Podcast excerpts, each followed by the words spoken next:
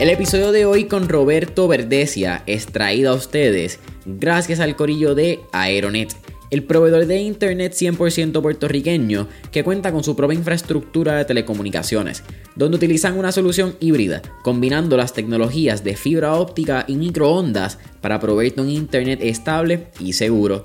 En estos tiempos familia, donde el trabajo remoto y el work from home se han convertido en la nueva normalidad, tener un internet realmente ya no es suficiente tu internet puede ser rápido, pero si se te cae justo antes de entrar a esa videoconferencia de trabajo, pues realmente estás obteniendo los resultados que tanto te prometió tu proveedor. Y es por eso mismo que aquí en Mentores en línea nosotros usamos Aeronet. Así que si tu compañía necesita un internet que sea rápido, estable y seguro, tienes que entrar ya a aeronetpr.com para que veas la variedad de soluciones que proveen tanto para tu empresa, pequeño o mediano negocio o tu hogar. No olvides aeronetpr.com. Definitivamente debes competir una, dos veces. Más que por ganar, es porque aprendes un montón.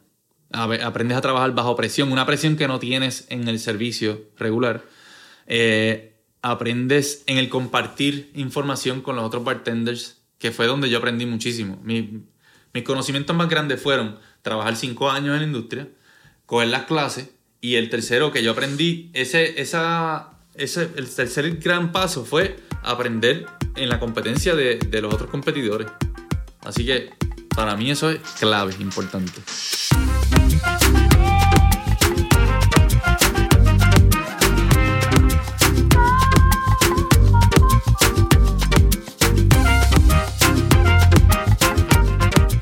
¿Qué es la que hay familia? Mi nombre es Jason Ramos y bienvenidos a Mentores en línea, un podcast donde hablamos con los empresarios e influencers responsables por las marcas más destacadas, para que así conozcas quiénes son tus mentores en línea. Y en el episodio de hoy me acompaña Roberto Verdecía, quien es cofundador de Colectivo Ícaro, el grupo de visionarios responsables por las barras La Factoría, La Caneca, Jungle Bird y Licorería Miramae. Brother, ¿qué está pasando? Estoy Gracias, gracias por la invitación. Un absoluto placer. Eh, en verdad, gracias. Siempre me gusta recalcarle que sin ustedes sería bien difícil. Y tú, tú fuiste súper amable desde el principio, como que fuiste súper accesible. Yo te molesté un día que estaba entrando a escalar. Eso fue, nada, ¿verdad? Como que agradecido que, estamos aquí, que estés presente. Dale, no, seguro. A las órdenes siempre, brother. Para eso estamos. Brother, vamos a... Hablamos un poco. Hablamos en el pre-podcast session, más o menos como que toqué ciertas curiosidades. Pero hablamos de tu joseo, hablamos de, de, todo lo que has hecho. Creo que tienes una historia que vamos a darle, resumirla, porque aquí vamos a estar un par de horas hablando de todo lo que has hecho. Pero ¿de dónde tú crees que sale tu amor por el joseo? Porque entiendo que a los 12 años cuando empiezas a trabajar en una ruta de, de periódico. Sí, sí, sí, sí, sí. Este... Pues, mano, yo creo que el amor al, al joseo sale de moving forward, de salir, de, de, moverme de donde estoy, de llevar a un lugar diferente, de no quedarme en el mismo espacio donde estaba en ese momento. Yo creo que de ahí es que sale todo eso. Pero ¿cómo con 12 años tú decides levantarte temprano? ¿Qué, qué chip había? Como que tu papá te... ¿Había alguna... Mano, no tengo ni idea, como que alguna chispa de tu papá que quizás te como que te incentivaba a trabajar, de tu abuelo, o fue algo que tú nació bien natural. Como que, ah, mira, yo puedo hacer un par de pesos para comprarme como que esto haciendo eso. Como que, ¿cómo salió? ¿Te acuerdas? Pues mira, eh, no, nunca lo había pensado de esa forma, pero me, siempre me gustó tener lo mío y, y comprarme mis cosas desde niño. Eh, me acuerdo que para anuncio no pagado, Popular, el Banco Popular tenía Populoso y te daban una libretita donde tú metías pesetas, básicamente, y las coleccionabas.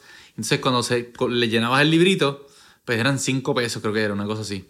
So, yo llenaba par de libritos. Y entonces, mami, tengo chavo, vamos a cambiarlo. Y ahí como que yo siempre digo que ese, esa alcancía como que me llevó. Y me gustaba siempre, ok, vamos a...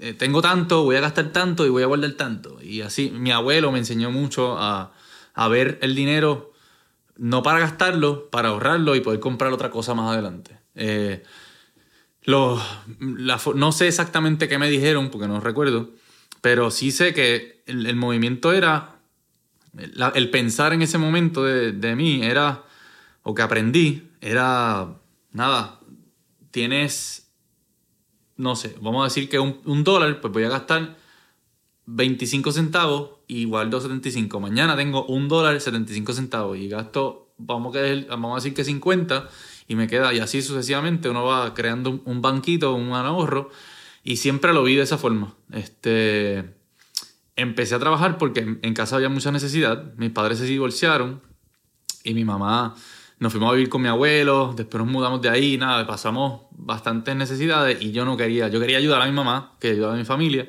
pero a la misma vez quería tener mis cosas y pensaba y sé que podía hacerla, podía, yo no necesitaba tanto, so, puedo darle algo a la casa y puedo tener mis cosas. El asunto fue que cuando empecé a trabajar, este, pues me dijeron, no, ahora cómprate tus cositas. y, y sí, entonces fue como una sorpresa, porque entonces, ah, ok, pues entonces me compro mis cosas y... Y eso ese es la- ayudó. exacto, ese es el ahorro que te estoy dando. Y ya, fue, un- fue, nítido, fue nítido. Pero creo que es como que ese precedente, como que era esta chispa de, de un montón de enseñanza a largo plazo dentro de esta historia. ¿De dónde sale la creatividad? Porque estudias artes plásticas. ¿De dónde Sí. sale esa vena? Siempre fuiste... Y también te entiendo que era un nene tímido. Sí. ¿Expresabas mucho a través del arte? Eh, diría que sí. Yo empecé en arte como, como en sexto, quinto, sexto grado por ahí. Cuarto, diría, más o menos. Sí, cuarto grado. Ahí fue que, mm, bueno, más para atrás, porque mis papás se separan. Llegamos a, a a- llegamos a Carolina. Ahí fue que nos mudamos a Carolina. Y entonces yo estuve ese semestre sin coger eh, clase. Estuve ese semestre, literalmente era un party. yo, bueno, party, correr bicicleta. Sí, Era, sí. Tenía, qué sé yo, no sé, 12 años. No ir a la escuela un par Sí, suficiente. Como que no tienes que hacer más nada. Pues este, yo escogí el primer semestre de cuarto grado y el segundo semestre lo tuve en blanco. Ese fue el semestre que estuve por ahí. Cuando entró a la escuela, entro en una escuela nueva, llevaba seis meses sin, sin compartir con nadie, solamente amistades que había hecho por el área de los vecinitos y eso. Y entré a esta escuela completamente nuevo, mano, fue bien extremadamente tímido. Y este, la una maestra, la maestra de arte, fue la que me, me vio y me empezó a como que ayudar y qué sé yo, y me dijo, mira, ¿te gusta pintar? Y yo, "Eh, sí, lo trato. Y me gustó, y a la misma vez ella vio que yo tenía como un, un arte. Y sacamos una- un cuadrito y hasta yo me emocioné cuando lo terminé porque me, me concentré tanto en los detalles. Cuando salí, que veo el macro, ahí fue como que, wow, espérate, está bien nítido, me quedó bien, me quedó lindo. Y este, se lo, lo llevé a casa, en casa no lo vieron, ah, y me ponen en la Escuela de Bellas Artes de Carolina. Y fue por ahí, me gustaba, seguí buscando, este, entré a la Yupi, más adelante, entré a la Yupi en artes plásticas, que al, cuando le ponen a uno la presión en high school de, ah, ¿qué vas a hacer? ¿Qué vas a hacer? ¿Qué vas a hacer? Pues yo quería ser arquitecto, porque me encantan las matemáticas y me encanta dibujar. Así que mezclando las dos cosas, salí a arquitectura y pues de, solicité a la escuela de arquitectura, no me aceptaron. Y dije, pues me voy por Bellas Artes, a- a- a- que es más o menos cerca, y después cambio arquitectura cuando pueda subirlo y toda esa vaina. La cuestión es que cuando, oye, son para el examen de Bellas Artes aplican 500 personas. De esas pi- 500 personas escogen 100 y le dan un examen.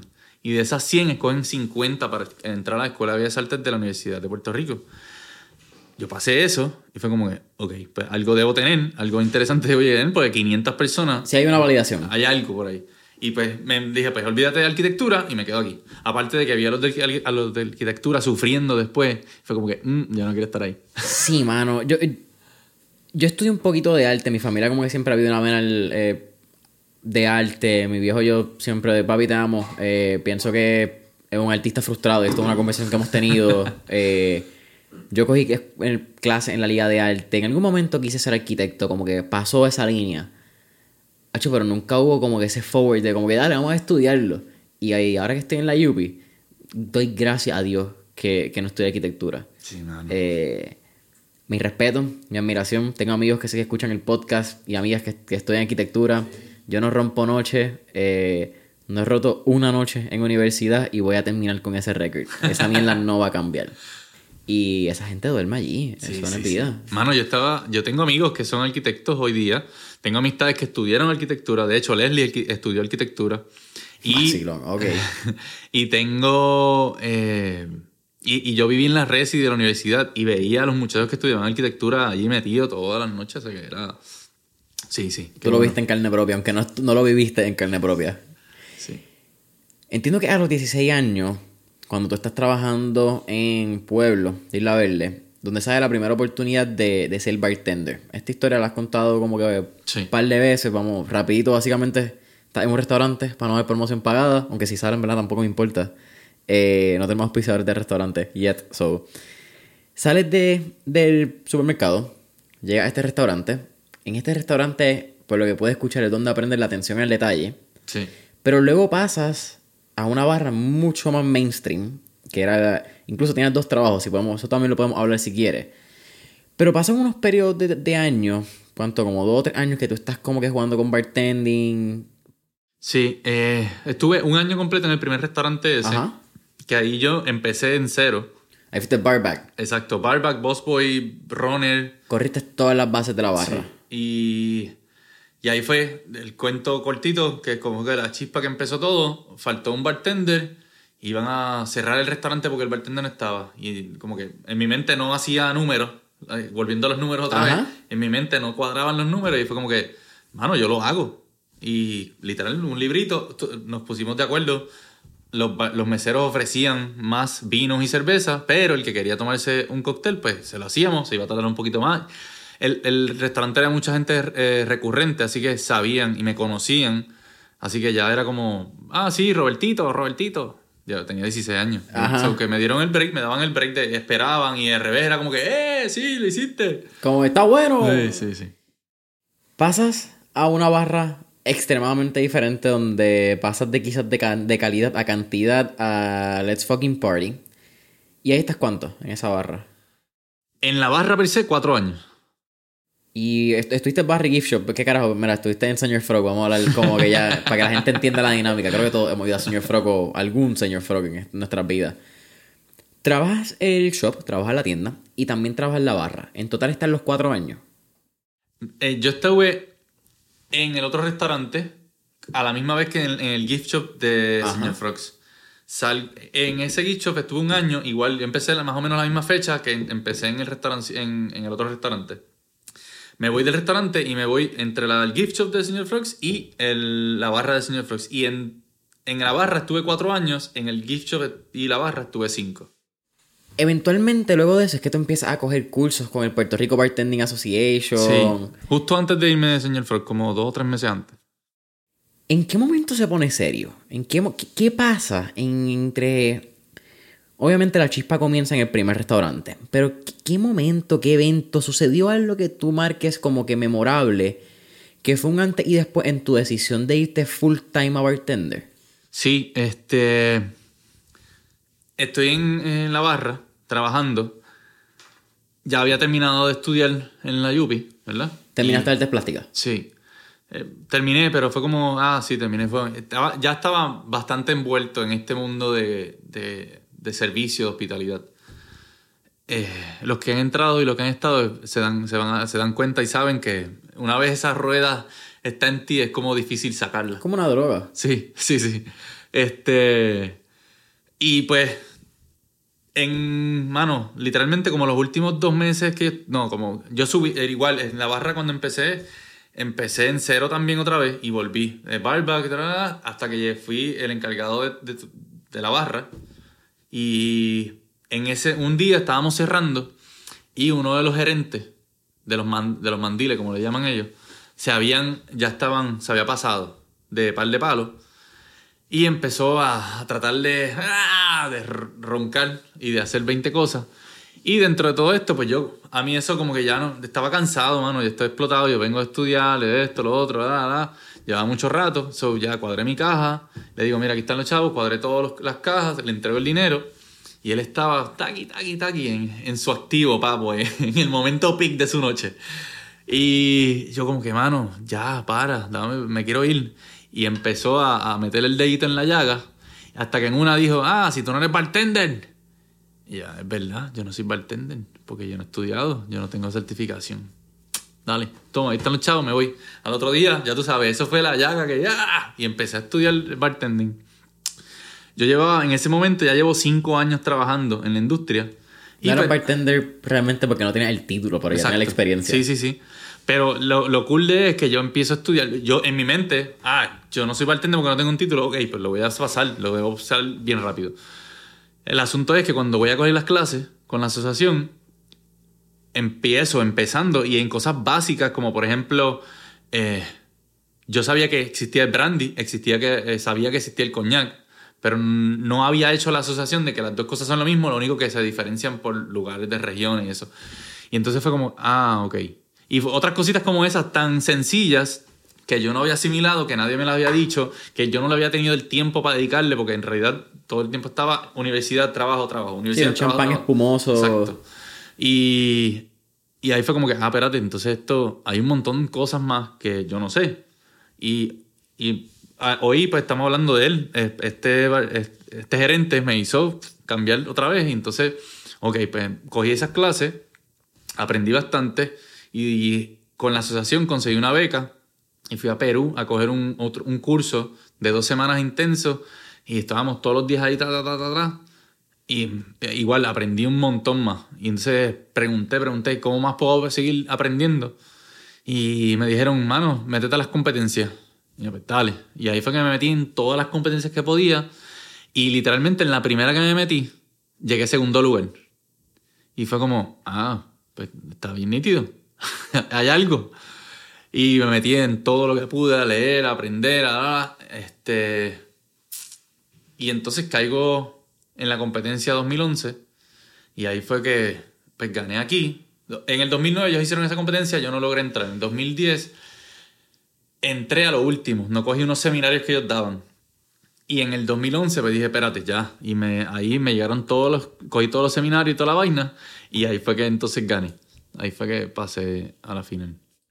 Llega a India. Ese es el viaje. Representa, es como una Copa Mundial, me imagino. Sí. Ok. Sí, sí. Habían 53 países en ese momento. Llega a representar Puerto Rico. Y por lo que pude escuchar en los otros podcasts, este, este evento te cambia en términos de la perspectiva de lo que tú veías como la industria de bartending, por llamarlo así. Porque yo creo que algo bien lindo que pasa en cualquier momento que tenemos la oportunidad de viajar a un país, de eh, enriquecernos con cualquier otra cultura. No tiene que ser ningún otro país necesariamente que viajemos, pero puede ser hablando con alguien. Y es que empiezas a entender lo que está pasando en otros países, quizás tendencias, distintas culturas, distintas maneras de preparar el X y Y. Pero hay algo en ese, en ese viaje que tú te recuerdes memorable, que sea como una pepita de oro, quizás en servicio y hospitalidad que tú traíste y dijiste, vamos a cambiar el juego porque por aquí es que hay que hacerlo. Todas las competencias hasta ese momento, 2009, 2010 por ahí, este, y 2011 obviamente, todas las competencias eran bien estrictas. Eran, párate, muévete lo menos posible, en el menos tiempo posible, crea un cóctel con tantos ingredientes y había auspiciadores y era bien robótico, por decir algo. Este, esta competencia llega y cambia el formato de las competencias y entonces ahí tú expresas lo que estás creando. Siempre tienes un límite de tiempo, ¿verdad? Pero creas, es otra dinámica la que se va dando mientras estás con el juez, porque ya, ya ves al juez, en las otras competencias el juez es escondido, tú no lo ves. Y puedes hacer research sobre el juez, puedes decir lo que, lo que... Puedes buscar información sobre el juez, que le gusta, que es alérgico, que no le gusta. Y toda esa información tú la vas adaptando al cóctel. Y cambió el juego, esa competencia. Este, cuando llego allí, yo literalmente voy con la mente que, de que voy a ganar. Yo dije, voy a ganar. Yo leí un, varios libros más, compré un montón de chuchería, inventé 20 madres. Tú estabas ready. Sí, pero en realidad no. Tú pensabas que estabas ready. Llegué allí, mano, y veo que la coctelería en Puerto Rico era totalmente diferente a lo que estaba pasando en otras partes del mundo. Y eh, lo, lo que yo siempre como que me doy eh, esa, esa palmadita en la espalda es porque tuve la capacidad de poder cambiar el chip. De mano, no voy a ganar, lo veo, lo sé, pero quiero aprender. Entonces, eso fue lo que hice. Eh, Yo fui a aprender. Yo competía, trataba de ser los primeros, veía el, el segundo tercero que iba en la misma competencia mía y me iba a otra challenge, a otros eh, países. Eh, en estas competencias se forman como grupos, se forman los latinoamericanos, más que todo habla hispana, habla inglesa. Y, Eso eh, pasa en todo. Sí, Uno gravita, ¿verdad? Y creo que es bastante buscar su comfort zone. Sí. Como que de. Coño, la gente que me conoce, como que. Pero eso estuve escuchando que tú te fuiste, creo que era con coreanos, australianos. sí, yo me fui a... Lo primero es salirme del habla hispana e irme al habla in- eh, inglesa. Y ahí eh, ya cambias el juego.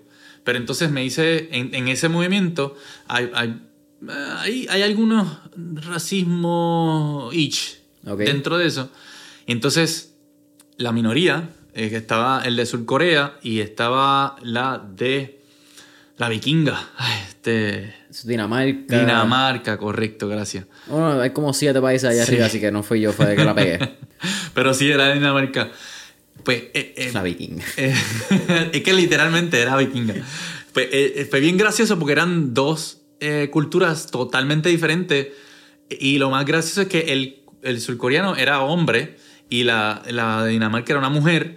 Y la mujer me. La, estábamos discutiendo un día en el cuarto, viéndonos para el palo, y ella no estaba discutiendo, estábamos hablando, pero él dice: Yo no cambio una bombilla en mi casa. A, a mi casa va un tipo y cambia la bombilla, porque yo pago para eso. Y ella se queda como anonada, así como que estutefausta. Ah, Y, y se queda como que no puede ser. Yo corto leña para mi casa. Y fue ese choque así como que, oh, ok. Y entonces, para mí eso me voló a cabeza. Aparte de que cada país tiene su estilo de servicio, eh, cada país y cada región tiene su estilo de servicio. Nosotros, eh, en el Caribe sobre todo, Puerto Rico más que todo, que es el que más conozco, tenemos el calor caribeño. Y, mano, es, eso no hay forma de... Para mí, yo he ido a muchas barras y... Mano, ese calor caribeño no, no se encuentra en todas partes. Y por- yo pienso que por eso es que antes, antes de la pandemia los latinos estaban como creciendo bastante, y no solamente en la coctelería, en general. La música, la moda, el arte, estaba creciendo muchísimo. hay algo del caribeño, fíjate que hay- eh, yo lo veo en el cotidiano, en el día a día, bien rápido, hasta como tú saludas. Y yo creo que eso pues, obviamente abre como una puerta a cómo somos como cultura. Pero tú miras por lo menos al norteamericano estadounidense, no sé, canadiense, pues Canadá es como que un poco más abierto, tiene una tiene mucha influencia también in- India, hindúa, como que Canadá es medio raro. Eh, es cool, pero medio raro. Y en Estados Unidos son bien secos. En Estados Unidos tú eres como que. No es ni beso ni abrazo necesariamente. Sí, Muchas sí, veces sí. beso y abrazo ya es confianza, ya es como que al otro lado. Aquí no, aquí es mucho gusto. De pana, sí, sí. Como que ahora no, ¿verdad? Pandemia a veces como que puñito. Y ahora estamos en este punto medio donde nos estamos dando besos con mascarilla. It's kind of weird, weird fucking space and time. Pero sí, veo como que eso que dices de como que el- hay un homey feeling también de- Sí. del caribeño. Como que creo que el caribeño está dispuesto a abrirte. Caribeño latino. Creo que los mexicanos también tienen parte de esta cultura. Como que abrimos nuestras casas, como que somos más pariseros también, I guess, como que entra en toda sí. esa dinámica. En el 2013 es que abre la factoría, Yes. ¿cierto? ¿Conoces a Leslie? Si no me equivoco, y aquí me corrige. Bueno, ¿lo conocías de antes de la competencia o lo conoces en el 2012 cuando él gana y entonces ahí como que se presentan y, y lo ayuda a la En competencia? el 2011 yo gané, Ajá. fui a India, regreso, y fue como, mano, ahí empecé conversaciones con el distribuidor y el- los que trabajaban la, la competencia, le digo, mano, tienes, tienes que cambiar esto. O sea, si tú quieres que Puerto Rico crezca y que lleve un poquito la coctelería a otro nivel, tienes que abrir y tienes que enseñar lo que está pasando a nivel global. Y los convencí. Y entonces me dieron el trabajo de desarrollar cócteles, recetas y compartir información con los otros bartenders.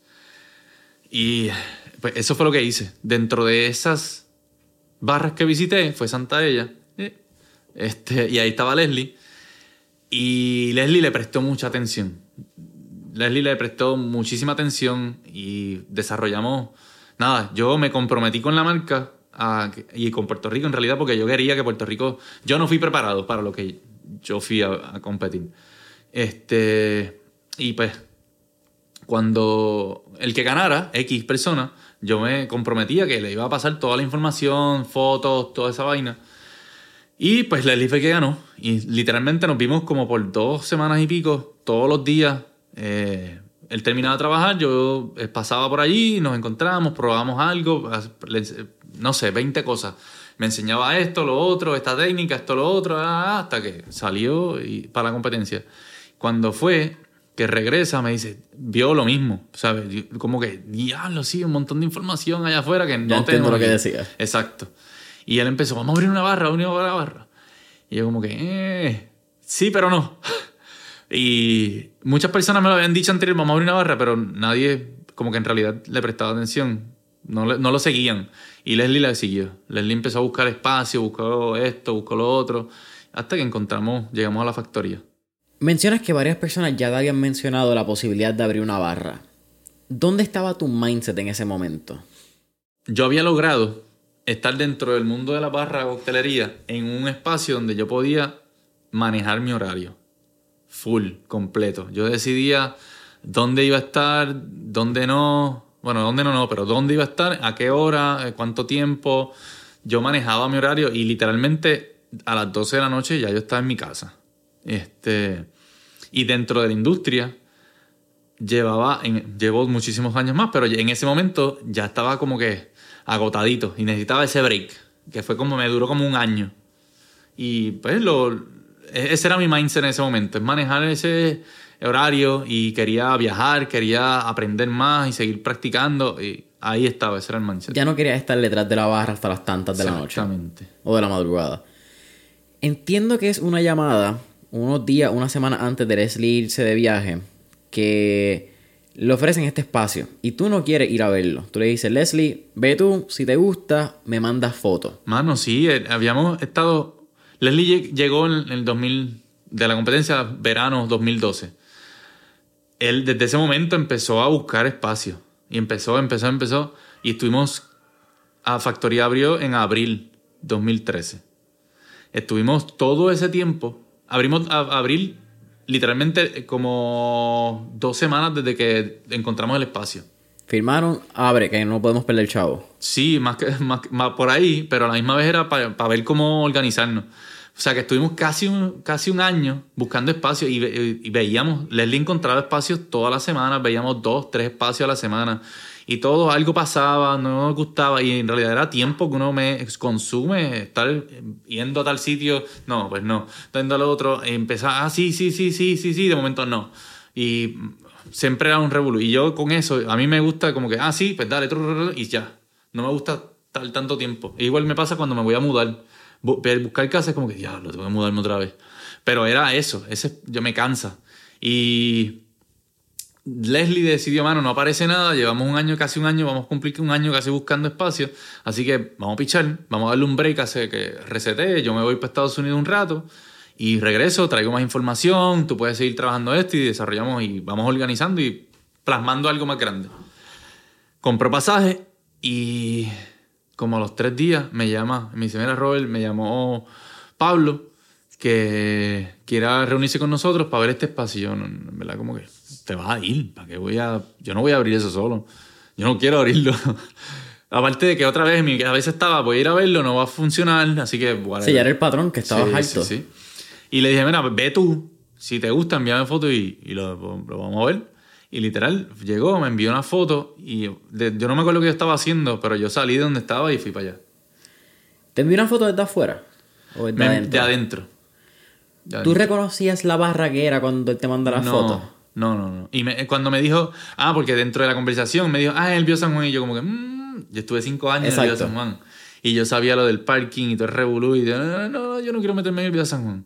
Y eso fue otro gancho para yo decir, no, no quiero meterme allí. Pero cuando vi, fue como, wow, este espacio está bien nítido. Y en realidad era lo que necesitábamos, era la, la barra grande de atrás, espacio para el bartender, pero también espacio para el cliente y una barra alta, estándar, eh, pequeño, un lugar pequeño. Y pues dale, ahí, ahí fue que fuimos para allá. Pero eso es lo que él tiene historia en Puerto Rico. Eh, yo no lo viví. Ni para el carajo, claramente. Ok. Exacto, si tienes como 15 años más que antes que tú, como que para ver el hangueo duro allí. Pero esa barra antes era lo que se conocía como hijos del Borinquen. Borinquen, no sé cómo. Hijos de Borinquen. Había un peso en ustedes en saber que iban a abrir en un sitio que había marcado un tiempo y espacio y quizás las cantidades de historias que habían en Viejo San Juan en ese spot? ¿O realmente eso ni pasó por su mente? Eh, yo no sabía, mi papá nunca fue de janguear, en esa área menos. Nosotros lo que íbamos a hacer en la vueltita esa que le conocen, este, y salíamos, eh, yo no tenía la edad para haber estado por allí, yo iba al viejo San Juan a trabajar y ya. Así que yo no tenía referencia. Leslie era todo lo contrario, sus papás tenían referencia. Pablo tiene la referencia, obviamente, él ha estado muchísimos años en el viejo San Juan. Leyenda de viejo San Juan, básicamente. Correcto. Y, y pues ya él sí tenía el referente. Por eso es que Pablo tiene ese espacio, porque él él sabía que ese lugar era icónico, es una esquina icónica. Y él cogió el espacio. Él no sabía que iba a ser allí, pero cogió el espacio. Eh, y entonces, yo no tenía ese referente. cuando abrimos los primeros días, el primer día que abrimos, la gente empezó a ir y la gente me comentaba. Ah, que si esto, yo venía aquí cuando joven, que si esto, mis papás venían aquí. Fue como que, ah, ok. Y entonces empiezo yo a analizar, a entender lo que está pasando y encontramos una foto y, ok, pues todo esto pasaba aquí y ahí fue que entonces yo entendí. Leslie entonces le pregunto, le pregunto a Pablo y ahí fue que voy cuadrando todo en mi mente.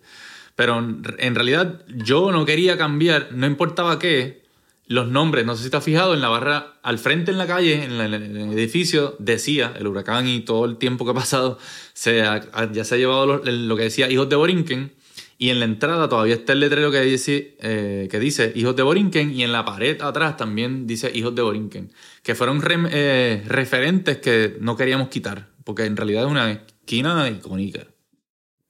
Un montón de años en esa área. ¿Qué tip tú, no necesariamente, fíjate, no quiero llamarlo un tip o recomendación, pero si tú pudieras... ¿Qué carajo? Consejo es lo mismo que una recomendación, pero si tú pudieras darte un consejo al Roberto del 2013 cuando estaba abriendo una barra, ¿cuál sería? Su primera barra. Vamos a dejar ese, ese fact también. Mano, yo, yo creo que... Mm, esa es buena pregunta, nunca lo había pensado y lo que, único que me viene a la mente ahora mismo es, en verdad, fue pensando y sabiendo lo que pasó, la historia de la factoría, es aguántate, prepárate, porque en realidad abrimos la factoría y nosotros nunca esperábamos que la factoría fuera lo que, lo que fue o lo que es. Cuando nosotros abrimos la factoría, en nuestras cabezas, en nuestro mundo eh, cerebral, lo que estaba era, nosotros vamos a trabajar esta barra y yo voy a tener dos días libres, Leslie va a tener dos días libres, vamos a tener un pana que nos va a cubrir, nos va a ayudar, pero este va a ser nuestro trabajo. Y la factoría nunca fue así. La factoría, el primer día abrimos Leslie y yo solamente. Estaba Fernand, que hoy día todavía está con nosotros, que es la mano derecha de Pablo y que es la mano derecha de nosotros. Y estaba Pablo, bregando con la música. Y ya. Y nos dieron una pela. Que yo, Leslie y yo terminamos sudados, despeinados, terminamos como si hubiésemos peleado literalmente, porque fue. Nosotros abrimos a las 6 de la tarde y cerramos a las 6 de la mañana porque se acabó y porque tuvimos que votar a la gente, sálganse, váyanse, porque el apoyo fue grande, fue nítido. A la misma vez no, no, no lo esperábamos, no, no estábamos preparados, ni mental, ni física, ni en ingredientes, nada. Esto fue, a lo último ya estábamos dando cerveza, shots, porque ya no teníamos tanta cosa. Eh, también era la barra del frente, no era lo que es hoy día. Sí, sí, no es este formación de Lego que se ha formado casi dentro de de lo que es la factoría. Pero mencionas Agárrate. Eventualmente también forman otros negocios que quizás podemos hablarlo ahora con entrando con lo que es el colectivo Ícaro. Y has tenido en distintas épocas, en distintas temporadas, no solamente de tiempo, de, de, años, pero también en distintas temporadas de Roberto. El aguántate ha sido algo constante dentro de los mismos negocios. No quizás de la misma manera en términos del exceso de trabajo, el exceso de tiempo, pero has creado quizás modelos de expectativa que no fueron lo que pasó, sea bueno o malo, pero el, juego entre la expectativa y la realidad, como que es algo que sucedió constantemente después. Pues, igual, eh, abrimos el segundo proyecto fue. Cane, no, perdón, Jungle Bird. Ok. Jungle la Bird, cita. Exacto. Y nosotros ahí nos preparamos al revés. Montamos el muñeco preparados para que viniera eh, todo el ejército que entró a la factoría. Y entonces no hubo tanto follow con Jungle Bird y fue al revés. Tuvimos que entonces adaptarlo, moverlo eh, y ajustarlo. Ahí el, es- so, ese, ese cambio también fue, fue raro. Porque nosotros igual no... Yo creo que ahí influyeron muchas cosas, pero dentro de eso, el, el concepto de Jungle Bird per se era difícil de entender. Hoy día a lo mejor es más fácil, ya cumplieron... Cumplió seis años. Bueno, cumple seis años este año. Eh, cumplió cinco años, so ya es más fácil entenderlo. Pero en ese momento nosotros estábamos... eh, Factoría acababa de abrir hace ya tres años y entonces abrimos un concepto, ya la, la gente tenía el concepto de coctelería, porque está la factoría, o, o sea, por- ya la factoría da ese permanente de que sí existe el, concepto de coctelería, porque ya la gente iba a consumir a la factoría. No estoy diciendo que factoría es como que el omnipotente de la coctelería. No, pero, no, pero se puede decir que son unos pioneros y, y ustedes mismos. Como que creo que también se puede decir abiertamente que han expandido, han promovido y han desarrollado la cultura. Sí, el, el plan siempre ha sido ese. En la coctelería, cuando abrimos factoría, una de las cosas que teníamos bien claras era que queríamos llevar la coctelería a un mercado que no existía. Porque tú podías tomarte un cóctel antes, eh, pero te iba a costar 14, quizás en ese momento te iba a costar entre 12 a 14 dólares por ahí. Y pues eso no lo puede pagar todo el mundo Claro. en factoría pues tratamos de llevarlo mucho más accesible y pagas, en ese momento pagabas entre 8 a 10 dólares. O sea que la diferencia es bastante significativa. Sí, otro palo después del segundo. Sí. Simple as that. Pues por eso nosotros queríamos que, mano, aunque fuera un cóctel que te fuera a dar, pero que fuera el cóctel nítido, que fuera algo interesante, que fuera algo diferente. Eh, así que, pues, cuando abrimos Jungle Bird, tratamos de, de traer ese mismo concepto atado a lo tropical. Pero para nosotros era súper fácil entender lo que es tropical y lo que es tiki. Para la gente no sabe qué es tiki. Entonces, decirle, la gente, está, la gente está entendiendo qué es coctelería y ya nosotros le estamos hablando de una subcultura de la subcultura. y se hizo bien difícil. Eso es lo que es el, el, el tiki como tal y por eso es la dinámica dentro de Jungle Bird. Jungle Bird, tiki es una subcultura y tropical es una subcultura del tiki. Ok. O sea que eh, eh, es un poco lejano a- para meterlo en un lugar donde nosotros estábamos empezando. Fue como, aparte de eso, la cocina era un experimento también. Claro, que entra Pax. No, Pax, eh, eh, Pax entra después. Ok. Ahí eh, nosotros- el concepto de Jungle Bird, cuando nosotros abrimos, nosotros no somos chef. El concepto era traer un chef cada tres meses, diferente. Rotarlo. Como Sí. Interesantísimo, though. Y bartend- digo, chef que nosotros tuviésemos amistad y que eso, los traíamos y me hacíamos eh, que cogieran como un, un turno de tres meses y lo corrieran full, completo. Menú individual, este es como que el guest chef que está en, en este mes, esto es lo que tienes, como Exacto, que cool. Exactamente. Entonces lo tratamos, pero el primero que escogimos, él cocinaba todo en sous Y también eso explica, eh, eh, que la, ente- la gente entendiera lo que era el sous vide. ¿Qué es eso? Eh, vide es cocinar, en serio. Te voy a explicar una charla, ahí estamos. Zumba, dale. Vide es una forma de cocción, es una cocción perfecta, porque tú controlas exactamente la temperatura que adquiere cualquier carne. Cualquier, no sé si la palabra correcta es carne, pero cualquier proteína. Ok. Y en realidad hasta vegetales, todo. Tú puedes cocinarlo todo, pero lo- tú lo, lo sellas al vacío, lo metes en agua y hay una maquinita que se llama vide y lo metes a- al agua y la- esa maquinita calienta el agua. O sea que es como un baño María Ok. cocinando y tú controlas la temperatura y a la que vas a cocinar eso. Interesting. Entonces tú cocinas, en vez de cocinar, qué sé yo, un, un steak en el grill y se te tarda, vamos a decir que, no sé, no- otra vez, yo no soy chef, pero vamos a decir que se tarde 15 minutos cocinándose en el grill, pues aquí se va a tardar dos horas. Pero esa carne va a estar perfecta. O sea, tú la vas a poder, no, no vas a necesitar un cuchillo, no lo va, es como asar el lechón. El, el lechón no se asa en 15 minutos, se asa en unas horas. Ajá. Porque está a un fuego perfecto para cocinarlo. Aparte de que el cerdo se, se pone crunchy por fuera y protege la carne de adentro. Claro. Pues Este es como un slow roast, slow roasting, Pero sin method. roasting. Ajá. Y entonces se cocina la carne y eventualmente tú lo que haces es que la sacas la, y la, que sellas. la sellas eh, para que coja para que coja temperatura. Ok. No es porque le haga falta, porque literalmente la puedes sacar de ahí y comértela y está perfecta. Pero para no es, para en ese momento, pues para llevarlo a un algo que tú que la gente asimilara, Claro. se, se cocina, se calentaba para que la gente tuviese un- algo caliente. Sí, se tiraba el grill vuelta a vuelta, dale. Exacto. O una antorcha por encima. Durísimo. Y eso es subi. Entonces, él cocinaba todo en subi. Explícale que la cocina no es nuestra cocina, que es un, bar- un, un chef invitado, que no somos una barra tiki. ¿Qué es tiki? Pues tiki es una subcultura de coctelería. Ah, coctelería, ok. Y tiki es subcultura. Y nosotros no somos tiki, somos tropical. Ok. ¿Y, y cómo es que se cocina esto?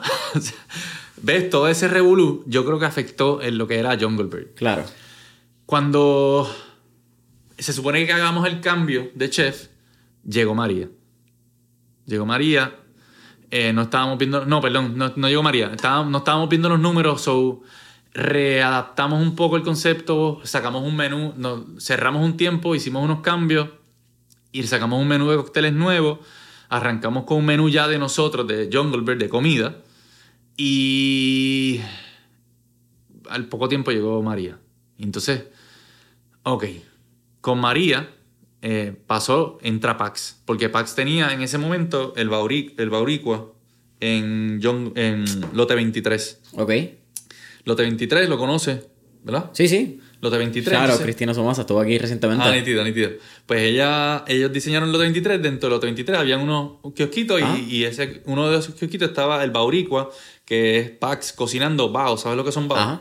Pues cocinaba baos. Ah, Entonces, con María, pues ya no hay, ya no hay cargamento que llega. Claro. Aquí no se producen los baos, so Pax no tenía negocio. Me dicen que hay un sitio en, en el lote 23 bien cool, la caneca. Sí. Ah, ¿verdad? Pues eh, no habían baos aquí en Puerto Rico. so Claro. Pax, Pax empieza a bregar, a hacerle otras cosas, a tratar, pero se les complicaba porque la gente lo reconoce por los baos, no los Claro. reconocía por otras cosas. Y le dijimos Pax. Los- obviamente somos los kioscos. Estaba Cane, está Caneca y al lado estaba Pax. Y le decimos, Pax, ¿por qué no te vienes con nosotros a Jungle Bird? Nosotros necesitamos a alguien que corre la cocina, que sepa lo que está haciendo. Nosotros no sabemos de eso. Y él, dale, se fue para con nosotros y él entendió lo que nosotros queríamos llevar con Jungle Bird. Es co- Era el tropicaleo este y la comida quedaba, ah, pareaba perfecto con el concepto, con los cócteles, con el espacio. Así que ya, se ganó el espacio y, era básicamente él en la cocina. Vamos a hablar un poco de, aunque ya entramos realmente en lo que es el colectivo, ¿verdad? Y todo lo que es esta creación de barras, yo también lo miro como una creación de marcas, porque han creado identidades con cada cual bien diferentes unas de las otras, que es algo que no sucede siempre. Muchas veces como que yo creo que cuando empezamos a crear marcas tendemos a gravitar como que una a la otra y que se reconozcan, es algo que pasa naturalmente, yo creo.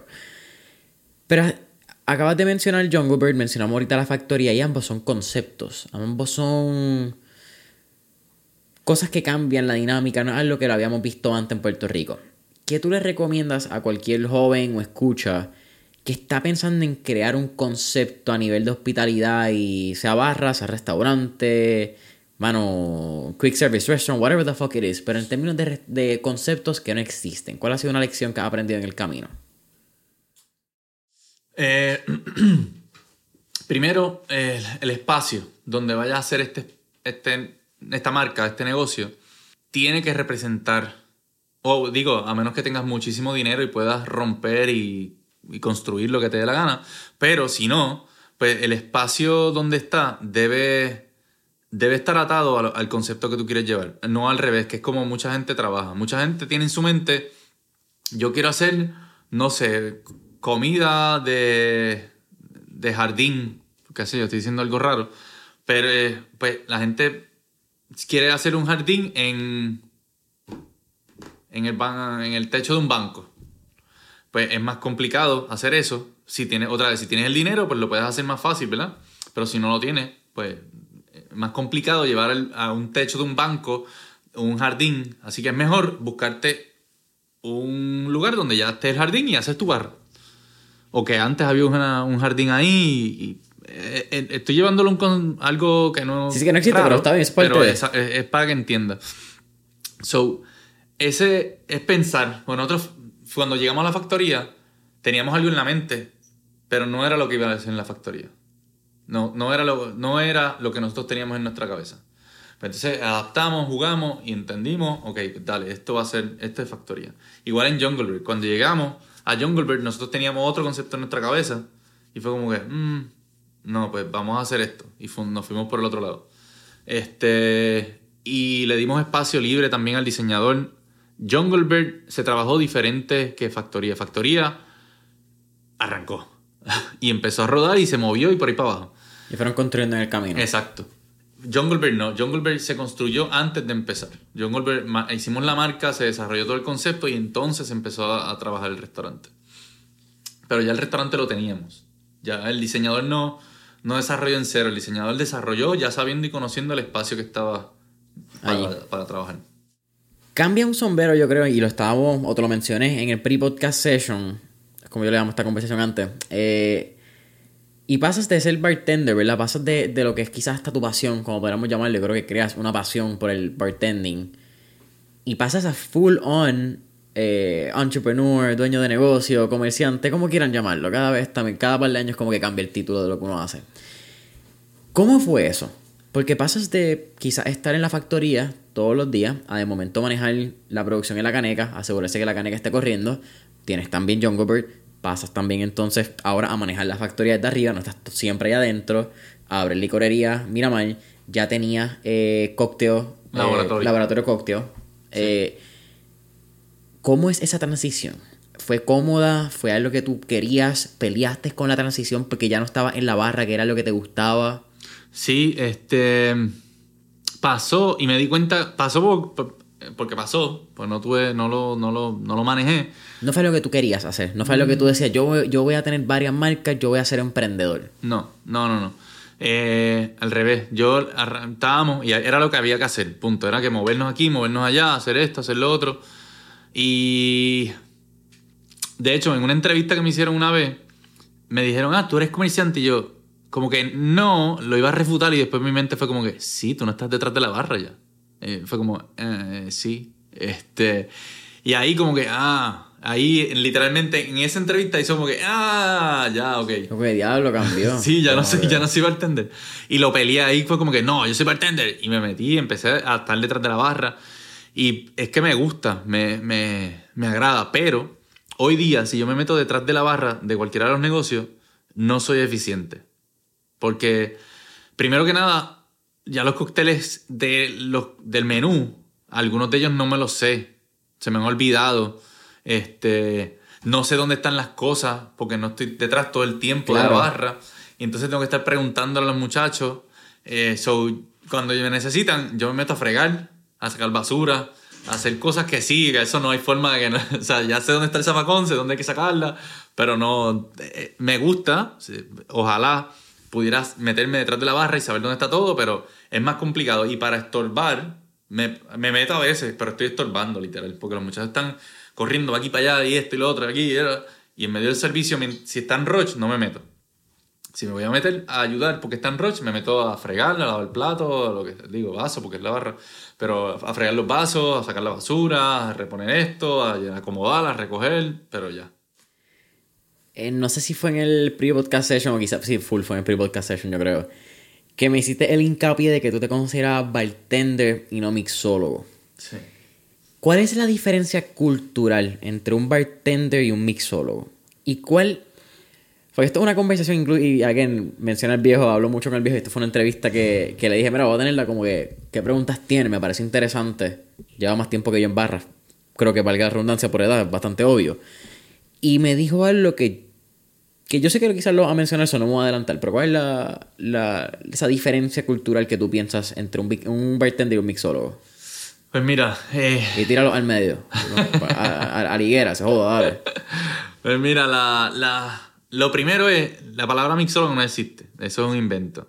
Eso lo puedes buscar en un diccionario, lo puedes buscar está en Google y, y Google te lo va como refutar, pero ya como hay tantos documentos y madres escritas, pues por ahí va a algo va a salir. Y es como un anglicismo, ¿verdad? Viene Sí, como de mixologist. De mixologist, exacto. Eh, pero si buscas la etimología, es, es ciencia de la mezcla, ¿no? Como que no hace lógica la, mixología, pero, anyway, este... El, eh, para mí, un bartender debe saber los cócteles clásicos, debe tener la capacidad de poder hacer cócteles, debe poder atender a un cliente muy bien. Y para mí, entonces, crear un mixólogo para, para llamar la atención en un momento que se necesitaba, porque el bartender se había perdido, había perdido mucho, mucha atención. Eh, de- el, chef había, había logrado pasar de ser un cocinero a ser un chef, pero también el, el chef se prostituyó porque el chef es, la palabra chef se prostituyó porque el chef es una persona que ha corrido un restaurante. Yeah. Y hoy día tú estudias chef. Eso no existe. Eso tú no estudias chef, tú estudias cocinero. Y de cocinero vas, a menos, yo no, a lo mejor yo no sé, ¿verdad? Pero no- yo no conozco una escuela que, que tú trabajes y desarrolles un menú y todo el proceso de, de correr un restaurante Ajá. sin tener que correrlo. O sea que el chef Es una de esas cosas un que la título que tú te ganas. Exacto. Exactamente. Exacto. Que bartender también, sí, en mi opinión, hay un título que te da la escuela de bartender. Sí. Pero lo hemos hablado en esta conversación, como que tú has corrido todas las bases también. Creo que hay, hay una esencia como bartender de entender la barra, de cómo correr la dinámica. que, cualquier persona que se haga llamar bartender debería saber, para mí, porque es un bartender. Ahora, en un momento dado, cuando la- el bartender había, perdido tanta atención, tratando de llamar la atención, crearon entonces mixologist. Y de ahí es que empieza la palabra mixologist. Eh, un mixólogo para mí, porque me ha pasado, he ido a barra donde está el mixólogo tal, y el mixólogo te hace un cóctel riquísimo. Un cóctel que dices, wow, qué cosa rica, qué cosa nítida, diferente. Pero el servicio es una mierda. Entonces, no me gusta, el- no, al final no me gusta el cóctel, porque no voy a volver allí. O sea que yo prefiero tomarme un Cuba libre, pero que me lo hagan, no tomo Cuba libre, pero me, tomo un Cuba libre, prefiero tomar un Cuba libre que, que y me lo sirvan bien, con jocosidad, con servicio, atención al detalle, que me sirva un cóctel que sabe buenísimo, pero en realidad el tipo está nada, o sea, no te atiende bien, te habla mal, pasa muchísimo. Si se pisa al, al cliente no es como que es lo que todas las barras le prestan atención. Correcto. Mira, yo Y no solamente aquí en Puerto Rico, eso es, eso es global. Y de ahí viene lo del calor caribeño también. Que yo nosotros creo que estamos predispuestos a, a ese calor caribeño. Y cuando no lo tenemos, es como, como que nos hace falta. Yeah. Fíjate, yo lo he encontrado en barras irlandesas. Como que siento que esa es como que una bastante particular que no es que me tratan igual que una barra de Puerto Rico, pero he tenido la dinámica, o sea, con bartenders, hombres o mujeres, más con mujeres que con hombres, que son como que cool, vacilan, ah, ¿de dónde eres? Puerto Rico, ah, como que, y hay una química. Ya. Pero en barras gringas, norteamericanas, ese joda ya, que carajo dije gringo, eh, es como que bien seco, es como que toma, como que no... Sí, sí. Oye, y pasa mucho. A mí me pasó en Londres. Eh, me pasó en Londres. Me pasó en Italia. Este. Pasó en, en Francia. Me pasó en varios lugares. Hay una. Hay, para mí hay un, un, mixólogo que él me hizo entender.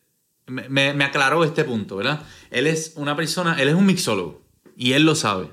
Él sabe que él no tiene el servicio al cliente. Pero él lo sabe. Y él, él no atiende, al- él tiene su barra en Londres y él no atiende al cliente. Él nunca tiene interacción con el cliente. Él tiene muchos eh, meseros que van, atienden al cliente, que son bien joviales, que son bien amigables, y ellos te atienden y vienen a donde él, le piden, y él es una máquina de producción. Él está haciendo todo el tiempo, pero no tiene interacción porque no, no, no le funciona. No Él lo es- sabe ya. Exacto, y él lo sabe y él contrata a personas para que hagan la parte que él no tiene y él hace el resto. Estamos hablando que una de las partes más difíciles quizás de la pandemia había sido recursos humanos, que es el área, ¿me entiendes? El, el hiring, el tener empleado, empleomanía. Pero por lo que estamos hablando también, la calidad de tu empleado, un empleado o la calidad es bastante rigurosa. Ustedes la manejan, ustedes la velan. No es cualquier persona quien va a estar allí metido en la factoría. Eh, o, o particularmente hablando de la factoría. Y creo que mucho más cuando entendemos que han estado en las top 50 bars. ¿Cuántos años? Eh, Tuvimos cinco años corridos. eh, acaban de nominarlo recientemente para o semifinalista en el James Beard Awards. Ya llevamos, en eso llevamos como tres años también. ¿Qué ha sido clave para el desarrollo de ese servicio? Sea en el momento de reclutar, sea quizás dentro de la dinámica que ustedes cultivan, de una cultura. ¿Qué tú crees que distingue a la factoría para ser... ¿Ya todavía son la única barra? ¿O hay una más ahí en, en los top 50 de Puerto Rico? ¿En Puerto Rico no? No hay. No, ustedes son la única. Sí, sí, sí. ¿Qué tú crees que lo distingue? Eh, mano, ahí son muchas cosas. Eh, aquí eh, quizás se enfocan mucho en, en la coctelería. Eh, y otra vez volvemos a lo mismo. ¿Qué diferencia? Tú puedes, un- un- uno de estos jurados viaja el, los todos los jurados viajan el mundo y los son jurados porque viajan el mundo probando cócteles. Y probablemente tú no le vas a hacer el mejor martini porque ya se lo ha tomado en alguna otra barra del mundo. A lo mejor se lo tomó en Londres, se lo tomó en Escocia, se lo tomó en China, en Japón. O sea, estos jueces corren el mundo bebiendo. O sea que no, nosotros no nos enfocamos. Nosotros hacemos cócteles balanceados y consistentes. Para, para nosotros eso es clave. Pero hay otras cosas que hay que estar pendientes. El ambiente, la música, el servicio, atención al detalle. Que muchos de estas, muchas barras en Puerto Rico y en el mundo se les olvida, no le prestan atención porque se enfocan demasiado ah, en el cóctel y tiene que tener flores y humo y fuego y esto y lo otro. Y no es, no, el cóctel no lo es todo. Este, de entrada, eso, el cóctel puede significar el 10, 20% de a lo mejor una evaluación de, de ese tipo.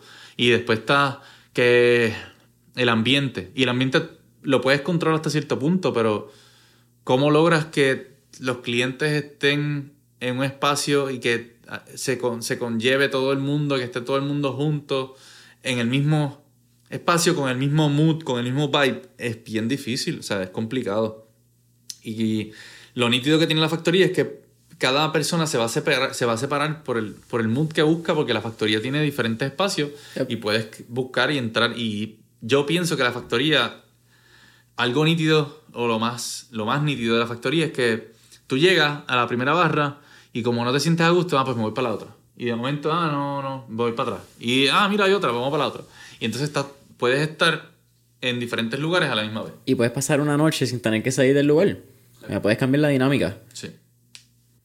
Me imagino que muchos de tus empleados son chamacos, son chamacos jóvenes o, o que por lo menos que tratan de pasar por las puertas de la factoría para buscar empleo. Me imagino que son chamacos que están empezando en, en bartending, para no hablar de mixología.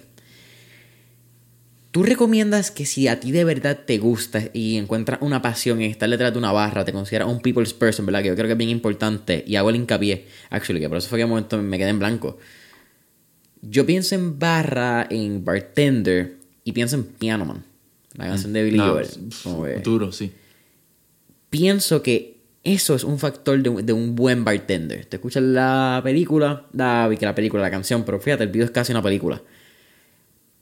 Y el bartender es quien le prende el cigarrillo, es quien tiene la conversación con el novelist, que el Ajá. real estate agent ah, también tiene al Navy, eh, le da sirve el padre al piano man, que es Billy Joel. Hay una dinámica de, de lo que estamos hablando de interacción, de mantener la, la vibra, por no ser repetitivo con la palabra dinámica, que es una palabra que odio. Dinámica es, ¿cómo va a estar la charla hoy? Dinámica. Eh, y pienso que eso es algo, un elemento de un bartender, quizás como que cerrando esa conversación. Y ahora volviendo a la del bartender también. ¿Qué tú le recomiendas a un joven que le interesa el bartending? ¿Es una profesión que tú recomiendas que trabajen a tiempo completo, que se vayan full time? Pueden trabajar un day job regular y un full time también como bartender de noche. ¿Cuál ha sido tu experiencia que has visto que resulta mejor para desarrollarse en esta industria? Bueno, hay varias cosas. Lo primero que le voy a recomendar a cualquier persona que piense trabajar en la industria hospitalaria de servicio es que se alimente bien. y todo el mundo va a decir, ah, ya viene Robert otra vez. Pero en realidad, nosotros nos alimentamos malísimo. Nosotros trabajamos usualmente, ¿verdad? La mayoría de las personas que trabajan en la industria empezamos a trabajar a las 5, 6, 7, 8 de la noche. O sea, el prep. Exacto. Para algunas personas, la factoría, por ejemplo, abre a las 11 de la mañana y tenemos tres shifts. Pero los que están, los que peor salen o los que más trabajo, esfuerzo les consume son el turno de por la noche, el último turno, que entran a veces hasta las 9 de la noche. Entraron a trabajar a las 9 de la noche, salen, probablemente llegaron y lo que fue, se comieron algo a las 6 de la tarde. Llegaron a las 9 a trabajar, estuvieron todo el turno corriendo, trabajando para aquí y para allá, se les olvidó comer, no le prestaron atención a comer, o comieron algo rápido ahí a mitad del turno y siguen haciendo otras cosas, llegan a las 4 de la mañana, salen de trabajar y se van a comerse algo fuerte porque tienen mucha hambre y se van al- a, Levi o se van a, a comerse un arroz con habichuela, tostones y un bistec. Sí, la primera tripleta que encuentres. Exacto, la tripleta por ahí abierta. Y entonces, y ahí pues, papo, llegaste a tu casa explotado, muerto y te acostaste a dormir. Te levantaste al otro día a las, no sé, 12 del mediodía y vuelve, no comiste nada, comiste tarde y se vuelve un círculo vicioso y te, te afecta, te va a afectar, me afectó muchos años y, y- y te va a pasar factura. Si lo vas a hacer, hazlo, hacerlo por un tiempo, pero ir pensándolo y teniéndolo en cuenta, eso es bien importante, porque esto no te lo dicen en la escuela de bartending. En la escuela de bartending te hablan de todas las recetas y todo eso, pero no te dicen esta otra parte. El estilo de vida. Exacto. Y ese estilo de vida es bien importante. Es como que tratar de llevarlo. Mano, yo ya a lo último me estaba llevando comida, me llevaba con una comidita. Eh, por ejemplo, a Leslie no le, no le gusta parar a comer. El Leslie, cuando termine, me paro y como. Pero yo no puedo, yo paro, como y después sigo. Porque si no, me da demasiada hambre, me da. No puedo atender, me, necesito un. Un snack. cranky. Sí, me quedo, me, me pongo cranky. Así que paro, como, aunque sea parado comiendo rápido, pero como. So, es, comía. Ahora estoy más tranquilo, pero sí, en ese momento, eh, paraba un momento, comía algo rápido y seguía. Y ah, igual se va a afectar el cliente, perdón, se va a afectar el cliente al final del día, no es que se va, no es que estás perdiendo tú Sí, no es que tú solamente un efecto dominó, servicio, rendimiento, efectividad. Correcto. Así que eh, ese es mi primer eh, consejo. Segundo es preparación. eh, este, y otra vez, puedes leer todos los libros del mundo, puedes estar en 20 cursos, pero no es lo mismo la práctica, jamás en la vida. Y algo que yo creo que no muchos mencionan es la consistencia. En el mundo de la, de la barra, somos bien inconsistentes en cuestión del producto final que llevamos. Y es normal porque, por ejemplo, si tú fueras bartender, yo te pido un mojito a ti, tú me haces un mojito. Voy al próximo bartender, le pido un mojito y se supone que sea el mismo, aunque esté dentro de la misma barra, y probablemente no vas a ver igual. Y le pido el mojito a la tercera persona porque, aunque tú llevas una receta, pero aquel dice, no, yo le echo un poquito más, o se le cayó un hielo fuera, o el hielo es más grande, o el hielo es más pequeño, la hoja es más grande, la hoja es más pequeña, eh, se le fue un poquito más, se le fue un poquito menos. O sea, eh, somos, es bien inconsistente. Por eso es que tratamos de, factoría trata de reducir todo lo mayor posible las inconsistencias para tratar de ser lo más consistente posible. ¿Eso viene también de tu pasión de matemáticas? Yo pienso que sí. Pienso que sí. Este, aparte de que todos esos números, eh, haciendo aclaración a la parte de matemáticas, se reflejan en el inventario Y en finanzas. y en finanzas, definitivo. ¿Nunca pensaste estudiar finanzas? Eh, no. Porque claramente eres bueno en ella, ahora viéndolo. Sí, pero no. Me encanta. Me, dentro del mundo de las barras, el- lo que es inventario a mí me, me apasiona, pero me, me consume. O sea, es como. Me meto ahí y de momento es como que olvidas del resto porque yo tengo que cuadrar. Sí, sí. Me llevo ahí adentro, me voy, voy para adentro. Así que, este. Sí, el, el mundo. De esa parte. La consistencia. Y por ahí va. Por ahí viene licorería Miramar. De ahí sale. Buscando esa. Tratar de llevar consistentemente lo que podamos pues es que sale licorería. Porque en factoría, ¿qué pasaba? Al principio, pues salíamos a las 6 de la mañana de, de limpiar y de toda esa vaina, de cuadrar y de la... Íbamos a desayunar y entonces nos íbamos por nuestras casas, dormíamos un rato y cuando nos levantábamos, Leslie iba a hacer compra y yo hacía el prep, o viceversa, Leslie iba a hacer el prep y yo a hacer compra. y arrancábamos el día nuevamente. Pero entonces ya hay una inconsistencia. Yo puedo hacer los árabes diferentes a como los hace Leslie. Porque se le va un segundo más, un segundo menos, un minuto más, un minuto menos. Se quedó la, el azúcar, no se, no se derritió, no se mezcló completa. 20 cosas. Sí, hay un margen de error súper grande que es extremadamente, por más que uno quiera, va a pasar. Correcto.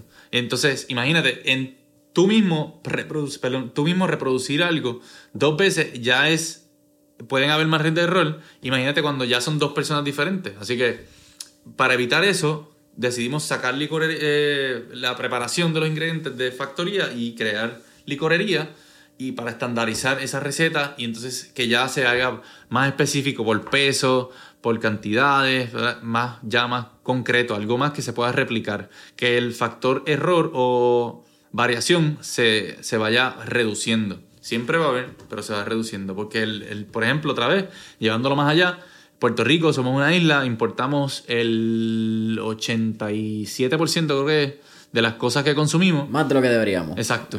Así que hoy las, las limas, tan básico como las limas, las limas hoy son de México, la semana que viene son de Costa Rica, la semana después son de República Dominicana, la semana después son locales. Y entonces no tienes una consistencia porque el ácido que se da aquí no es el mismo que se da en, en México y así sucesivamente. Por eso es que tratamos de apoyar, digo, por eso son solamente, ¿no? Pues tratamos de apoyar la economía local, pero eso nos facilita y nos ayuda a nosotros. Nosotros estamos dispuestos a pagar un poco más por lo local porque nos ayuda, nos da una consistencia. A largo plazo tiene un beneficio para ustedes. Exacto. So, ahí es que estamos en ese juego, en esa baraja, y ahí nace licorería y se convierte en un... Lo sacamos y se convierte en un negocio por sí solo porque otras, otras restaurantes, bares, hoteles empiezan a pedirnos mira, véndeme esto, mira, véndeme lo otro. Y pues dale, y ahí pues, pues, surge licorería. ¿Quién es el fan dentro de la línea de, producción, suministro? ¿A quién le gusta la, como que esta cadena de producción? ¿A ti o a, Leslie? Porque a uno de los dos le tiene que gustar esto para decir como que, mira, sabes que esto podemos prepararlo, esto podemos sacarlo, podemos ser más eficientes, podemos preparar quizás más palo, no hay tanto margen de error. ¿Dónde sale? Pues yo pienso, Leslie es más visionario en esa parte. Este, a mí me gusta más Leslie es más visionario, Leslie ve, ah, pues dale, vamos a hacer licorería. Yo, él me lo explica y yo lo entiendo, ok, pues dale, vamos. Yo me, yo me dejo llevar más. Eh, yo trato de ejecutar.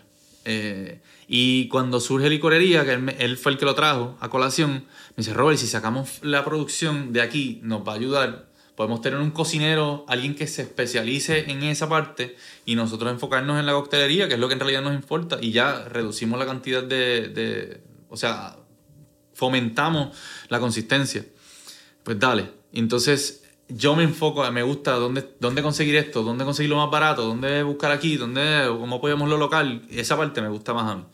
Eh, hoy día ya nos, hemos envuelto los dos, ambos bregamos en esa parte. Ya licorería ahora se ha vuelto como el bebé.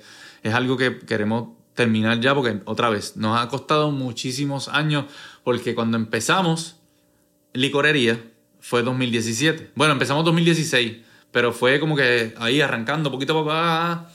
Nació en el 2016, correcto. después entró 2017, llegó María, Irma. Este, después entonces, cuando estábamos como que ya ajustándonos, entraron los temblores, entró el revolú del 2019 y pues, mano, no nos han dado break. Eh, pandemia, you name it. Así que ah, se nos ha complicado. Ya con María nosotros estábamos construyendo, estábamos moviéndonos de un lugar de 800, metros 800 pies cuadrados a un lugar de 5000 pies cuadrados. Y de momento eh, pasó el huracán y todos los precios de construcción se triplicaron. Y no habían eh, electricistas, no habían plomeros, no había nadie que pudiera ayudarnos a terminar la construcción. El que... Todos estaban bajo contratos federales, estaban guisando. Pues, y se nos complicó la cosa porque no había break, no había forma de terminar el proyecto. Nos costó, entonces todos los permisos que teníamos corriendo se atrasaron y algunos se, ya se perdieron porque pasó tanto tiempo que no nos daba, no nos funcionaban. O sea que volvimos, tenemos que, tuvimos que someter otra vez, papo, ha sido un tirijada para adelante y para atrás. Entonces estamos ya lográndoles como, dale, vamos ahí, vamos ahí. Eh, featuring el aliado y el enemigo número uno de cualquier empresario, el gobierno. Sí. Eh, tienen un rol bien interesante porque sin ellos no podemos hacer nada, pero también son quienes nos meten el pie la mayor cantidad de veces y quienes les gusta joder hasta ah. dentro del pelo. Nacho, sí, es, Ah, es larga. Por ahí esa es otra historia que es larguísima, pero pues allí estamos. Es tratar de, de jugar eh, malabares con, con todo ese revolú, porque no hay de otra. Mira, Roberto, estamos casi terminando. Eh, sé que se nos queda Puerto Rico Cocktail Week. Shout out, un abrazo a Deliana. Eh, próximo, actually, lo tienen en noviembre de este año. Mano, eh, bien rápido. Tumba. Puerto Rico Yo Cocktail tengo tiempo, relax. Nítido. Pues Puerto Rico Cocktail Week eh, surge como una plataforma. Ok, llegamos, estuvo factoría, está licorería, está todos los negocios, está el equipo Cocktail Laboratory, pero ¿qué más falta? ¿Qué más podemos? Y ahí entra Deliana y Alexandra me llama, me dice, mira, Robert, estamos buscando... En mi mente fue como, sí, vamos, es lo que hace falta para poder desarrollar la cultura de coctelería y seguir creciendo como, como destino turístico de gastronomía. Porque ya tú lo hacías. Ya tú te- o- no Puerto Rico Cocktail Week, pero ya tú tenías estas, esta llamita, semillita de educar. Porque lo estamos hablando Sí. con seminarios desde que estás en India, básicamente. Sí, tú tenías sí, ya como que ese hunch de la única forma de que esto crezca es si nosotros mismos traemos las experiencias que estamos creando afuera, o estamos educando afuera. Correcto, sí, sí, sí. Y entonces, pues, de hecho, di clases también. Pero entramos en este mundo de traer atención a Puerto Rico porque es, es complicado, no como turista, pero como, a ver cómo lo explico, como... Hay una tensión, o sea, están... Hay personas que tienen viajes turísticos gastronómicos y no vienen a Puerto Rico y cuando vienen a Puerto Rico piensan en playa, Vieques, Culebra, montaña, Toro Verde y por ahí. Yeah. Eso, es- eso es lo que ellos piensan. Y no piensan en la gastronomía como algo de, de turismo. Yep. Entonces, para atraer ese público tenemos que hacer eventos como Puerto Rico Cocktail Week, tener una barra dentro de las más renombradas del mundo. Esas cositas atraen ese tipo de personas. Un, un chef que es reconocido por alguna entidad. Pues esas cositas van atrayendo esa atención aquí a Puerto Rico. Sí, pero mira, por añadirle rápido, dos centavos, pero soy fan de- del Corillo y lo saben, pero ahora del Corillo de Bacoa y Raúl Correa, que estuvo aquí en episodio, bueno, yo estuve en Bacoa y él estuvo en el podcast, actually. Eh, episodio 72 creo que es.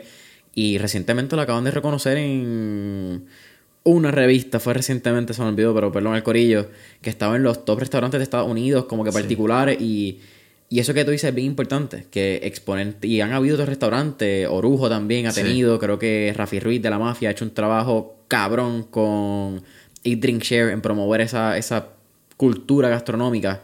So, nada, sí, estoy contigo, como que creo que eso es súper importante de que salgan estos exponentes para que empiecen a poner a Puerto Rico en el mapa. Lo que han hecho atletas, cantantes, etcétera. Correcto, sí, sí, sí. Y entonces, pues, ok, pues dije, yo- para mí fue, sí, dale, vamos. Y entonces, ¿cómo traemos, cómo es que hacemos? Pues, el, el- el plan de Puerto Rico Cocktail Week es siempre desarrollar la, el conocimiento, no tan solo del bartender o de la industria en general, sino del consumidor. Porque de nada vale que yo me siga educando, que siga aprendiendo, que siga haciendo cosas, cuando en realidad no hay quien lo consuma. So, el, queremos traer experiencias, conocimiento y que siga creciendo. Atención para nosotros, pero a la misma vez que sigamos trayendo cosas nítidas para los locales también. Y Puerto Rico Week, este ya es el tercer año. Empezamos 2019, 20, 21, 22, el cuarto año, diablo, sí. Sí, Estoy 2021 ustedes también hicieron el tip jar, lo hicieron virtual, como ustedes se reinventaron muy interesante. Yo creo que ya hablé con Deliana junio, julio, junio, julio del, del 2020. Eso fue un periodo donde ya ustedes estaban como empezando a rediseñarse, se estaba viendo qué iba a ser el futuro.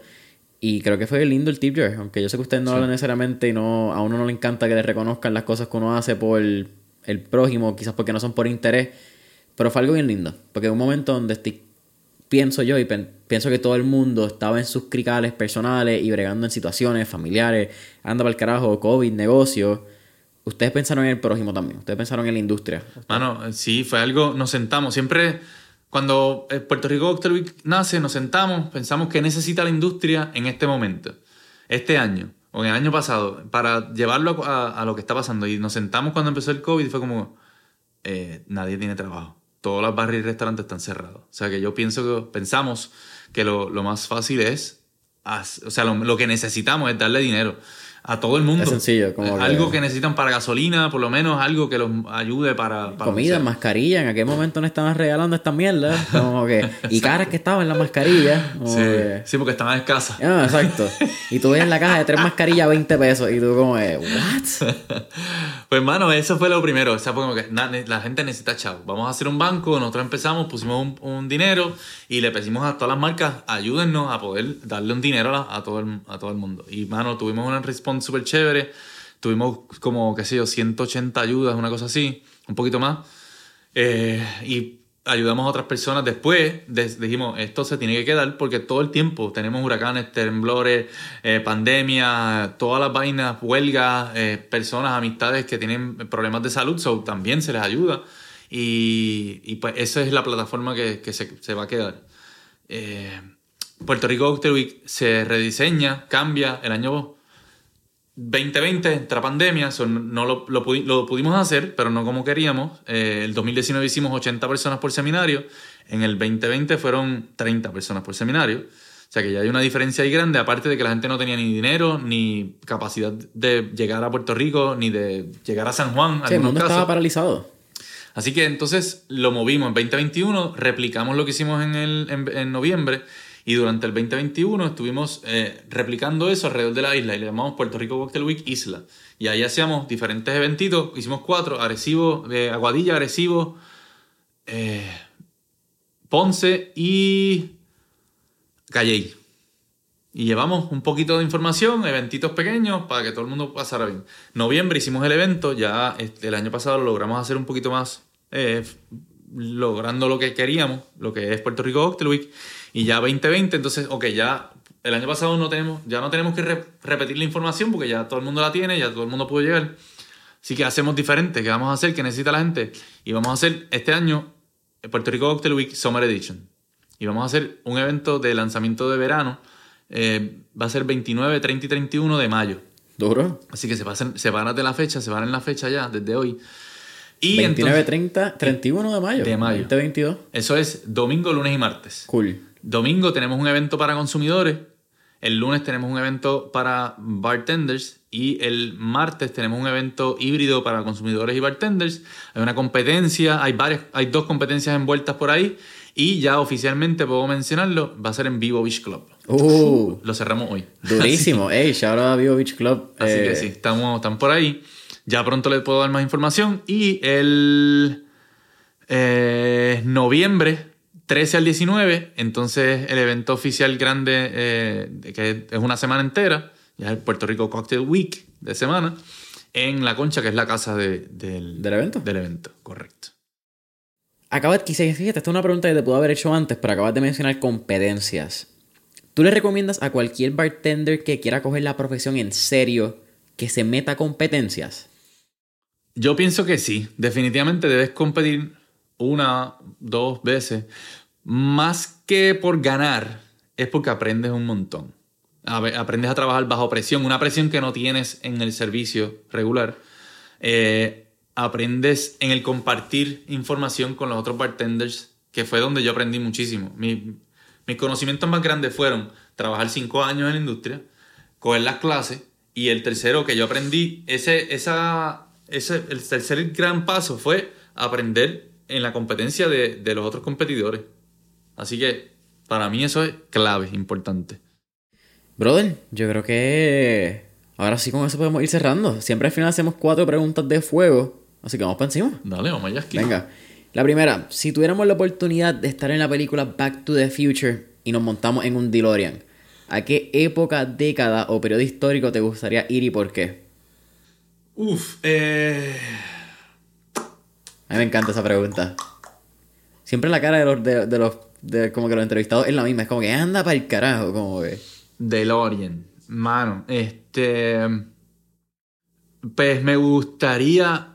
Depende, ¿qué voy a hacer? ¿Me voy a quedar ahí? No, ¿O no, podemos virar. Ok, ok. Eh, como en la película, no nos quedamos en los 50. Pues, eh, mano, me gustaría ir a la prohibición. Porque. Sabía que iba a decir eso. Te veo en un speakeasy. Pero más que en el speakeasy, era. Yo lo quisiera ver como desde afuera. Como todo lo que pasaba.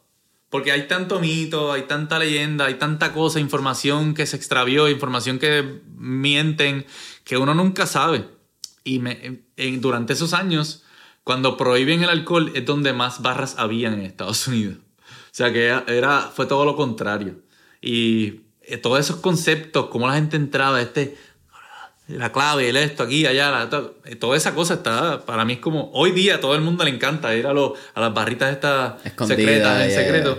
Pero, pues sí, yo pienso que la prohibición, pero no solamente ver las barras, sino ver el macro, ver la, mafia que había, ver el, cómo la, la, el, el, gobierno, la policía trataba de cerrar eso, era, esa parte estaría nítida. Segunda pregunta. Tenemos un playlist en Spotify que se llama Mentores en línea, el playlist, donde tenemos todas las canciones que motivan y pompean a nuestros entrevistados. Así que con eso dicho, ¿qué canción motiva pompea a Roberto Verdecía? este... ¿Cuál es la canción que pones al inicio de llegar al bloque o de correr bicicleta? Hay un pump-up song que sea como que ese... Feel vein. Yo, yo soy bien malo con los nombres de las canciones, pero literalmente puedo ir a Spotify, puedo buscar la última canción que estaba sonando, Tum. James Blake. Este, específicamente retrógrada, eh, retrógrada, eh, retrograde, en inglés, esa canción, no para correr bicicleta, no para ir a escalar, pero en el medio del servicio, esa canción suena es como que, yeah, este es el momento. Es como que the jam. Sí, mano, es que es como bien sutil, bien sexy, bien nítida. Y te pone, a mí me, personalmente me pone en el mood perfecto para bajar la intensidad, pero tampoco me la baja demasiado. Si no es que te va en este. Sí, me pone ahí, boom. Y llego, me aterrizo, la, la canción suena y es como, perfect. Esa canción está bien nítida. Pero han cambiado y ha evolucionado, las canciones han cambiado durante todos los años. Así que... Eh, eso una, yo hago la pregunta. Y algún día quizás haré un, episodio donde yo me siente en el micrófono y tenga a alguien entrevistando a un mentor en línea. Eso es lo que me han propuesto. Y, pero quiero que. Eh, tiene que ser una persona indicada para hacerlo. Duro. Y no sé qué carajo yo voy a contestar en esa pregunta. so, eso es una de esas que yo pongo en el spot a la gente y. Mano, pero yo no. Yo no para mí la música. Yo no soy conocedor de música, pero me encanta la música. Este, me, me gusta a veces. De hecho, mi, yo tengo un playlist en Spotify que son canciones que me gustan. Random. random.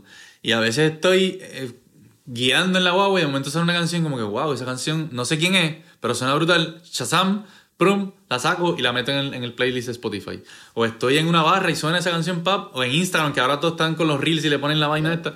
Pues igual, ah, la busco y la encuentro en Spotify y la pongo en el playlist porque son canciones que me gustan muchísimo. Cool. Tercera pregunta.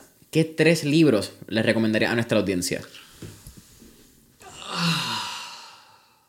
Bueno, para coctelería, a alguien que le gusta, a alguien que va a ejercer la profesión de, de, coctelería, hay un cóctel, ah, digo, hay un libro que se llama The Joy of Mixologists. The Irony. sí. Pero el libro trata sobre eso. Ok. Y es una persona que yo conocí, eh, se llama Gary Regan. Eh, mano, era un señor, una cosa brutal, mano. Era un personaje, era uh, aficionado, apasionado del servicio al cliente más que de la coctelería. Y con todos los reconocimientos, la persona que era, era, tú lo podías encontrar y te daba un abrazo, te daba un beso, ¡eh, ¿cómo estás? O sea, era, era una persona bien down to earth. Eh, para personas que le gustan buscar sabores interesantes, está el Flavor Bible. Ese es un libro que yo lo encontré como, anda el carajo, este libro está bien cabrón. Y es, es, una, es eso mismo, es una Biblia de sabores. Ellos lo que hacen es que, es sugestivo, ¿no? Pero ellos lo que hacen es que hacen una lista de ingredientes y le preguntan a diferentes chefs reconocidos con qué mezclarían ese ingrediente, con qué sabor va ese ingrediente. Y yo en un momento me envolví mucho con eso de los sabores y ellos, ese, ese libro me ayudó mucho. Y el tercero es algo más personal, ya se fue. Sí, what? Ajá. Y eh, es algo más personal y se llama How to Do the Work. How to do the work. Sí. Ese libro me lo leí ahora durante pandemia y me enamoré del libro. Y tanto así que compré una caja de libros y vienen 44. Y se las he regalado a amistades pa- pa- que entiendo que lo necesitan porque en algunas conversaciones ha salido el tema. Pero es, es bien holístico lo que estamos hablando ahorita. Es una. Es psicología holística. Bien nítido, mano. Yo jamás pensé. Si me viene ese libro, me lo hubiesen dado hace varios años atrás, hubiese sido más feliz. O sería más feliz eh, más rápido. Algo así. Brother, ¿cuál te última pregunta? ¿Cuál sería un último tip o recomendación que le daría a nuestra audiencia? No tiene que ser de barra, no tiene que ser de mixología. Eh, it's open to your discretion. Este. Estaba hablando el otro día, no recuerdo con quién, sobre esto. Y. Ah, en Costa Rica, que de hecho. Ah, no hablamos de eso, No pero acabas de de llegar de, de Costa Sí. Rica. Súper. Pues, estaba dando una charla en Costa Rica de bartending. Y un muchacho me preguntó, eh, Nelson, no sé si escucha por ahí, pues lo vas a ver. Él es colombiano, si no me equivoco. Y me pregunta, en esta charla de bartenders, cómo yo me he adaptado durante los años y con esta pandemia más que todo, porque obviamente ellos están en Costa Rica, no han pasado las cosas que han pasado con nosotros de terremotos, han pasado otras cosas, pero no necesariamente lo que hemos pasado nosotros tan consecutivo. Y eh, él me preguntó que cómo que era mucha presión la que se sintió al principio y durante la pandemia y todavía hoy día en Costa Rica, que como yo encontré para poder seguir moverme. Y yo le dije, mano, es que en, en mi trayectoria, porque también hablamos de mi trayectoria en esa charla, eh, yo me dediqué al trabajo 100%. Yo me olvidé del resto de, todo y trabajaba. Estudiaba, pero en realidad el enfoque era el trabajo. Luego sale mi bebé, mi nena, y se vuelve la segunda parte, es el trabajo y mi nena. Pero entonces, pandemia me hizo, me dio una patada en la cara y me hizo ver que en realidad, pues nada de eso importa si yo no estoy bien. No voy a poder hacer nada de eso si yo no estoy bien. Y entonces, que de hecho era algo que yo tenía en mi mente siempre y por alguna razón no lo aplicaba suficiente. Y la pandemia llegó, eh, Sí. crisis de salud existencial todo el mundo.